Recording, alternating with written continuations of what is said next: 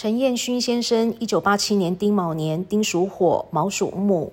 你大姓是尔东城，这个东呢代表东方甲乙木，你天干属火，是木生火，所以你的外缘非常的好。外人对你的第一个印象呢，非常的好。的科名是可以彰显的，代表你可以在大公司上班，要么当公务员，要么呢自己可以做生意当老板。那你赚钱的形态呢是蛮轻松的。那但是这个耳朵呢，代表兔子的耳朵被捏住是受制于人，所以你做事情很伤神很费神。那你常常呢会想事情想到没完没了，叫做想太多。所以你不要做梦想家，晚上要早点睡，想到什么马上去做就对了，因为你做了就有分数，不做你就没有分数，是零分。你的名字燕勋，中间这个燕字呢，属兔子来用的话呢，是没有什么帮助的。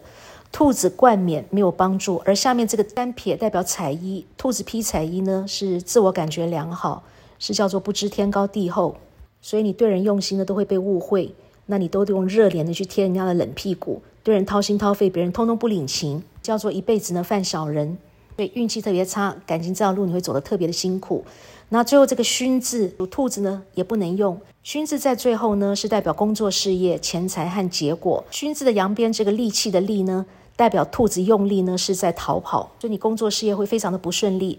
如果你在大公司上班的话呢，就是做一些杂七杂八的烂工作；如果自己当老板的话呢，就是老板兼撞钟，事必躬亲；要不就是。老板当伙计，员工像皇帝，因此你工作事业非常的不顺利。巽的下面是四点呢，代表火。你属兔子，兔子五行属木，是木生火。你要去生出，也代表你要去追，你要去追钱，钱用追的一定追不到，所以你这辈子都要为钱奔波，为钱忙碌，也代表你没有钱，也代表你付出一切是没结果的。所以这个巽字呢不能用。